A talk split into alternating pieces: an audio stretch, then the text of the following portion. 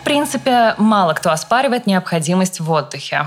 Я еще не встречала таких людей, которые бы утверждали, что им абсолютно не нужен сон или перерыв на обед. Поэтому, думаю, я не буду объяснять, зачем вообще нужен отдых. Хочу поговорить о такой распространенной проблеме, как невозможность или неумение, как это описывают некоторые анализанты, отдыхать. Когда только приляжешь, и уже в голове звенит чувство вины. Чего прохлаждаешься? У тебя еще вон сколько работы. Ты что, миллионер, что ли? Или мысли особо нет, но просто почему-то отдыха не происходит. И даже когда уже начальство выгоняет на заслуженные две недели, время тратится на другие заботы или помощь нуждающимся.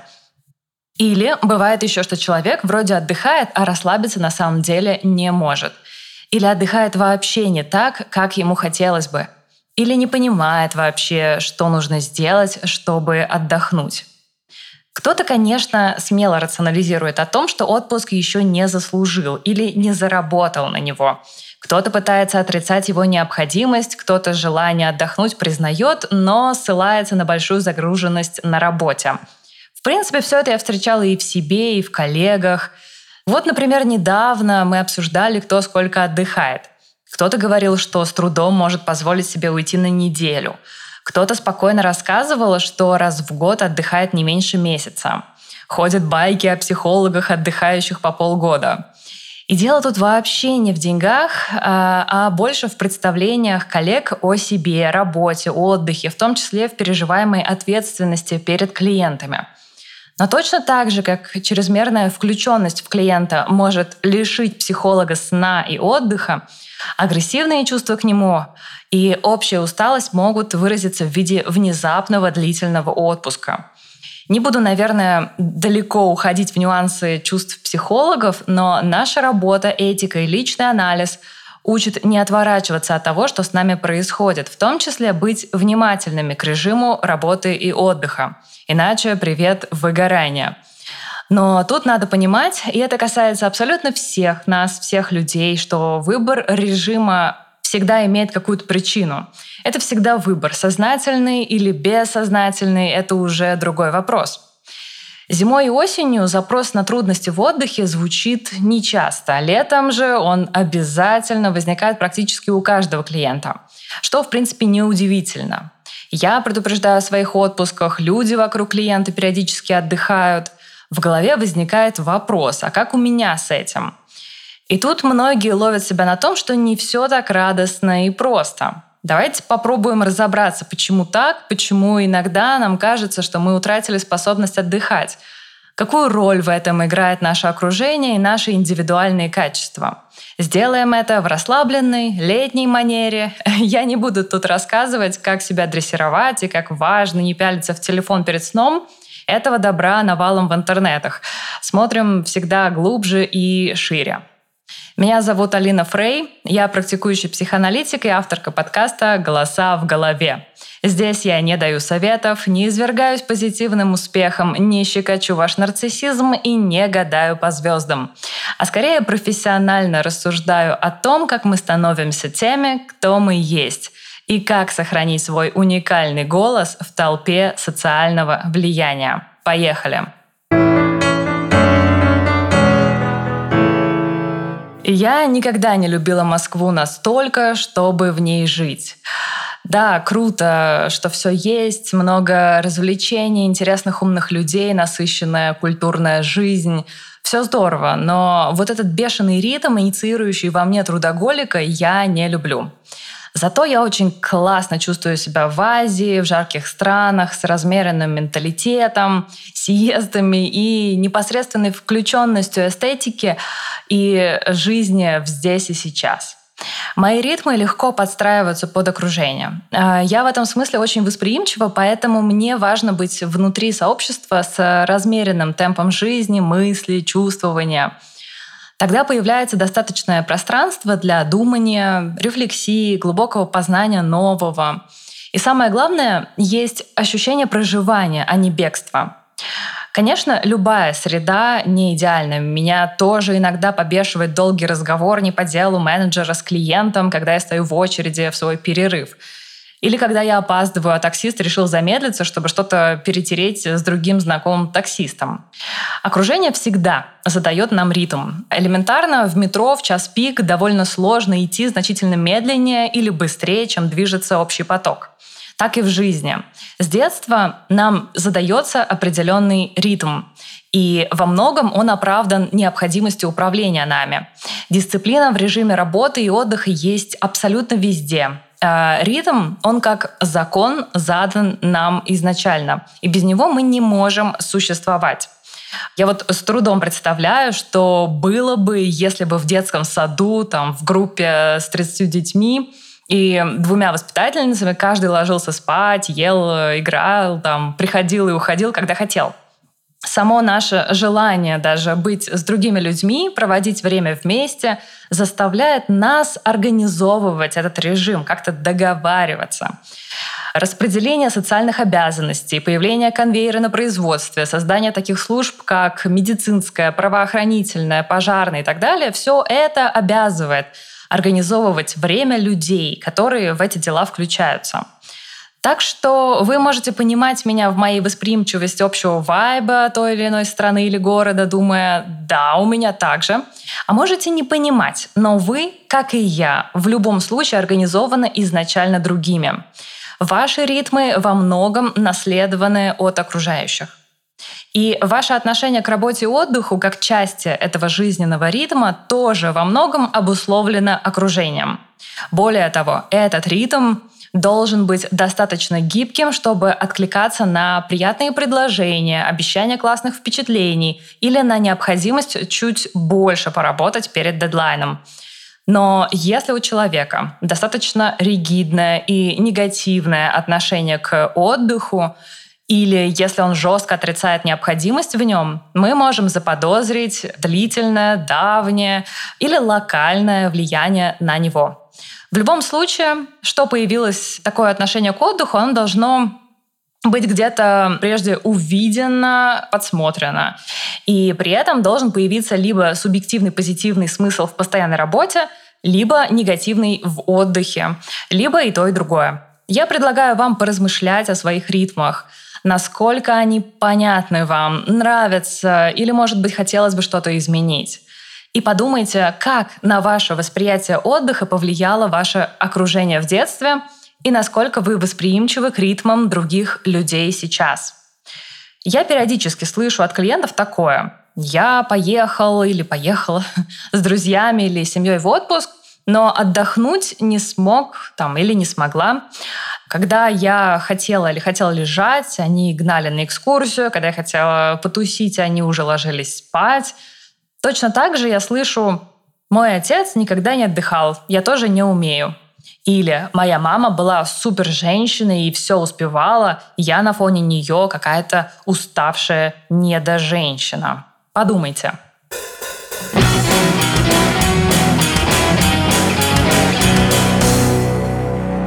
Как связаны стресс и отдых? Нам может казаться, что для того, чтобы пережить стресс, просто необходимо полежать, переключиться, зарядиться позитивными эмоциями. В принципе, это так. Позитивные впечатления всегда в плюс. Но сами по себе позитивные эмоции не лечат, и время не лечит. Лечит только осознание, проживание и переосмысление, и больше ничего. А отпуск на фоне серьезных стрессов, наоборот, может стать способом бегства от проблемы. И на короткой дистанции это вполне ничего, а вот в долгую может столкнуть с серьезными психологическими трудностями и уронить человека в депрессию, когда он, наконец, остановится. А бывает и так, что сам период отдыха или даже его ожидания уже вызывают стресс у человека повышается уровень тревоги. Естественно, в данном случае отдых субъективно наделяется негативными представлениями. Что это за представление и смыслы – большой вопрос. У каждого что-то свое. Может быть, отдых ассоциирован с встречей со своими глобальными переживаниями, например, одиночеством или потерей связи с людьми, или вдруг возникает чувство ненужности, да, а а, как же так, там без меня не справляются, наверное, или все-таки справляются. Или, может быть, у человека сформировалась ассоциативная связь отпуска и чего-то страшного. Например, у одной моей анализантки отец умер примерно в том возрасте, в котором она обратилась ко мне. Он поехал на море и утонул. И вот женщина пришла ко мне со словами «Меня гонят с работы в отпуск, а я не хочу. Что со мной не так?»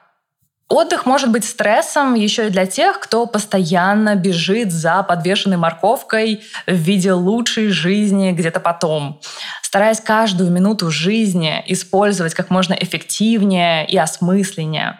Тогда отдых может восприниматься как враг поставленным целям.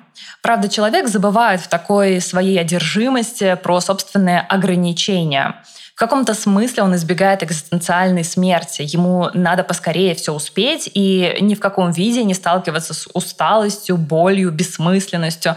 Просто потому, что сейчас он как будто бы не живет. Он будет жить потом, когда, наконец, достигнет поставленной цели.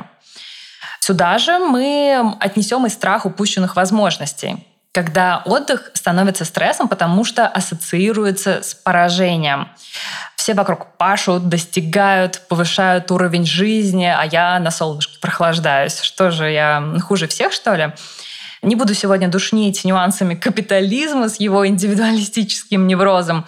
Просто скажу, что такая социальная конкуренция никому на руку не играет. Потому что все участники этой конкуренции, как правило, скрывают от других свою усталость, неуверенность, э, уязвимость и потерянность по жизни. И на самом деле давно нуждаются в отдыхе. Но в случае упущенных возможностей у человека еще есть ощущение, что желаемое бывает редко и нужно не упустить тот момент, успеть ухватить его. Как будто в другой момент этого может не быть, остальные заберут или кто-то большой больше не предложит. Нужно именно сечь э, ситуацию и откликаться, брать, когда дают. Сложное и довольно зависимое состояние, тогда как на самом деле вокруг нас все время много возможностей. Однако такое представление об упущении всегда является частью индивидуального человеческого опыта. Он почему-то привык именно так обходиться с внешними ресурсами. И если это про вас, то предлагаю тоже поразмышлять, что конкретно было в вашем опыте, может быть, как-то особенным образом на вас повлияли обстоятельства жизни, другие люди, что у вас сформировалось такое отношение к чему-то хорошему. Вообще, э, быть в работе многим психологически проще. Там э, все понятно. Вот я делаю три задачи в день, получаю столько-то денег. Вот у меня понятная иерархия, я знаю, за что отвечаю, знаю, на что могу рассчитывать. И даже знаю, какое у меня место, знаю, как себя описать. Личная жизнь же всегда сложнее и непонятнее. Тут э, нет четкого регламента действий. Поэтому, оказываясь в нейтральных и нерегламентированных водах, человек может теряться и тревожиться, сбегая в итоге в уютную рамку работы.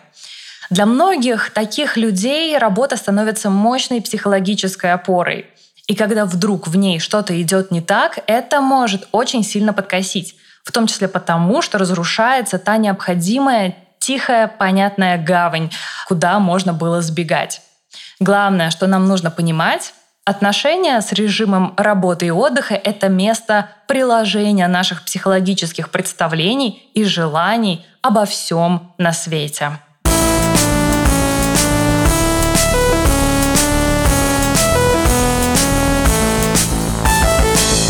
Можем ли мы говорить о группе риска? Какие качества личности обычно свойственны тем, кто не умеет отдыхать? Само собой, я не могу нарисовать тут вам конкретный портрет, потому что его не существует.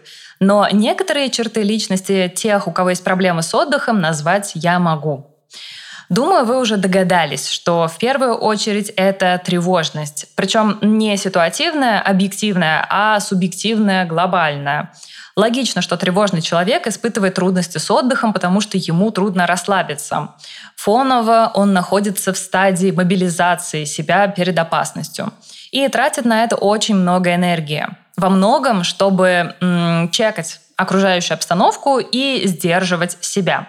Плюс сюда же частая сопутствующая проблема – это непонимание, чего человек хочет от этого отдыха, что ему должно помочь. Назовем это недостаточным уровнем осознанности. Звучит так себе, но зато понятно. Что еще? Перфекционизм, зависимости разного рода, склонность к переживанию гиперконтроля. Наверное, можно назвать еще склонность э, к чувству вины, из-за которого человек может считать, что недостоин отдыха и стараться отработать свои грехи, а, брать работу на дом, много стараться, в том числе наказывая себя таким образом. В общем, делать все, чтобы быть нагруженным грустным осликом. Кстати, по поводу зависимости. Важная особенность многих, кто не умеет отдыхать, это самопожертвование ради блага других. Желание выслужиться, быть незаменимым, самым ценным сотрудником, заполучить почет и уважение. Ну и премию, наверное, как вариант. Но важно отметить, что названные мной черты, они не обязательно приводят к проблемам с отдыхом. Они могут быть, а могут и не быть. Просто потому, что конкретный человек всегда больше и интереснее, чем статистика, которой мы обладаем, и даже пытаемся кого-то лечить на ее основе.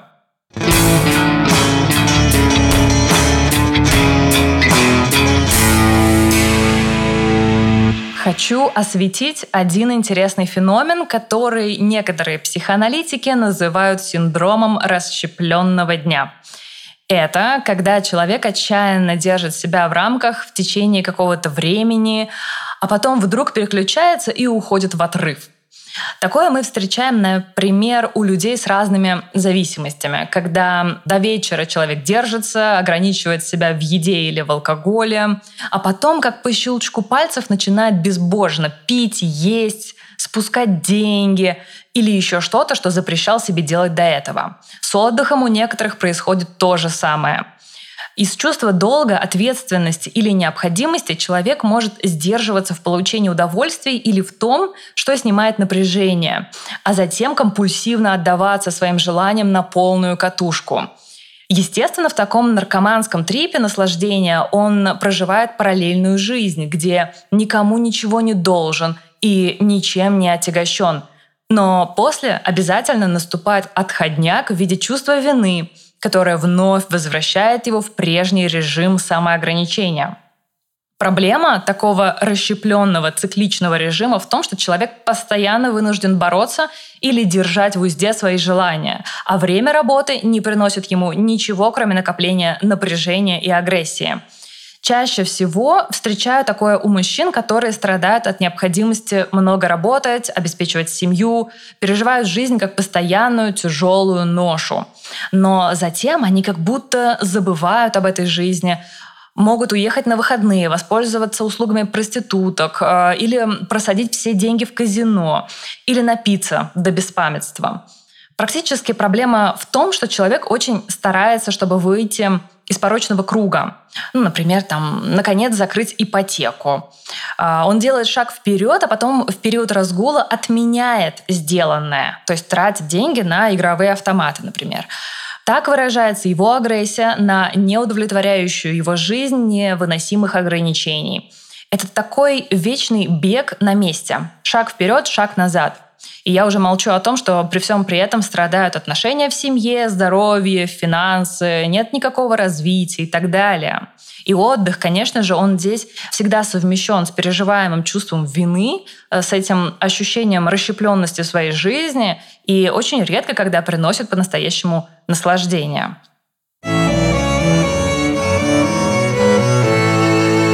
Человеческая психика – удивительная штука. Мы можем все понимать, знать, как правильно, как лучше для нашего здоровья и отношений, но действовать абсолютно противоположным образом. Все потому, что на наше поведение, чувства и мысли влияет не только сознательное, взрослое, но и бессознательное – и влияет оно куда сильнее, чем мы можем предположить. Оно везде. В наших оговорках, э, как бы случайных движениях, вредных привычках, отношениях с неприятными людьми, фантазиях и, конечно же, в отказе от отдыха. Что может скрываться? Какое такое желание или представление? Я думаю, что, в принципе, из всего вышесказанного понятно, какие выгоды человек приобретает. В первую очередь, это избегание встречи с чем-то болезненным, что ассоциировано с отдыхом. И вот в этом избегании я выделила три группы, которые, конечно же, взаимосвязаны, пересекаются между собой и не существуют в реальности в чистом виде. Но для простоты понимания мы всегда так делаем, дифференцируем. Итак, что же здесь может быть? Во-первых, это избегание оценки уровня своей удовлетворенности жизнью. Такое стабильное привыкание, пребывание, наверное, даже в рабочем ритме, как колыбелька укачивает человека на волнах от задачи к задаче и закрывает от внешнего мира. Его мышление туннельно, разум занят конкретными практическими задачами, где человек чувствует контроль. И это очень важно. Если бы он выдохнул, отошел на приличное расстояние и взглянул на свою жизнь как бы со стороны, возможно, его ждало бы разочарование. А так он соглашается с этим бесконечным бегом внутри производственного колеса. Может быть, если бы такой человек пошел в отпуск, то уже никогда бы из него не вернулся. В хорошем или не очень ключе. Во-вторых, это избегание самого себя. Да, мы можем компульсивно активничать, чтобы чувствовать свою значимость и продуктивность. И не сталкиваться с одиночеством, сомнениями в себе и вообще много с чем еще. Я считаю отличная выгода от избегания отдыха. Григорию Остеру привет. В-третьих, избегание нового как источника дискомфорта. Может быть, кто-то из вас слышал от бабушек и дедушек, как здорово иметь только одну запись в трудовой книжке. Жуть какая. Нет, у меня на самом деле в трудовой тоже только одна запись, но это потому, что я ее выкинула после увольнения из психологической службы 112. Работа, как я уже говорила, может быть фундаментом стабильности жизни человека. И любые отхождения от нее, разрывы в связях с ней могут восприниматься как угроза. Это как если бы у вас вместо внутреннего скелета в теле был бы внешний механизм из рычагов и костылей, от которого вы бы все время зависели. И еще, наверное, скажу про избегание жизни вне работы. Есть такие семьи, где один партнер много работает и этим объясняет свою холодность, невключенность, отсутствие физического, эмоционального контакта и даже снижение либидо. Со стороны выглядит как вполне себе уважительная причина, но на деле, может быть, э, за этим скрывается то самое дистанцирование. Любой намек на отпуск в этой системе координат выглядит угрожающе. Ну да, надо же будет общаться. Несмотря на э, все возможные психологические выводы, связанные с отказом от отдыха, э, я все равно скажу, что длительное и стабильное отсутствие перерывов может привести к очень плохим последствиям для физического и психического здоровья. Регулярный отдых важен для поддержания баланса, психологической стабильности и, на самом деле, эффективности в работе. Если человек стабильно отказывается от отдыха и сталкивается с проблемами или стрессом, ему э, вполне может понадобиться профессиональная помощь психолога там, или консультанта, чтобы разобраться в причинах такого поведения и найти более здоровые стратегии для управления своими эмоциями и обязанностями, для того, чтобы как-то пересмотреть и переформулировать свой режим.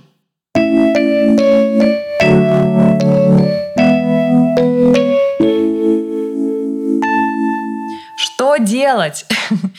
Как мы видим, то, как люди обходятся со своим режимом, часто это отыгрывание внутренних конфликтов, попытка справиться с напряжением. Когда мы не хотим смотреть правде в глаза, понимать, э, что с нами происходит, осознавать чувства, а только постоянно что-то делаем, оставаясь в неведении, мы обрекаем себя на нерешение всех этих вопросов. Поэтому первый и главный шаг — это признаться себе в том, что что-то идет не так, что есть проблема, которая не устраивает. А дальше уже самостоятельно с помощью близких или психолога можно искать решение. Спасибо, что дослушали этот выпуск до конца. Надеюсь, он вам понравился. Если да, то ставьте оценку в приложении, где меня слушаете, и оставляйте отзывы. Сделать это можно в телеграм-канале подкаста, ссылка в описании. Я всегда очень радуюсь и благодарю вас за обратную связь и чувствую эту связь с вами э, через то, что вы пишете, э, через то, как вы проявляетесь. С вами была я, Алина Фрей, э, в кресле звукорежиссера, как всегда, Артур Мухан. Спасибо ему большое. С вами прощаемся до следующего понедельника. Пока-пока. More in the 19th century and the 20th century. More agreement among experts. objective the treatment of the neurosis.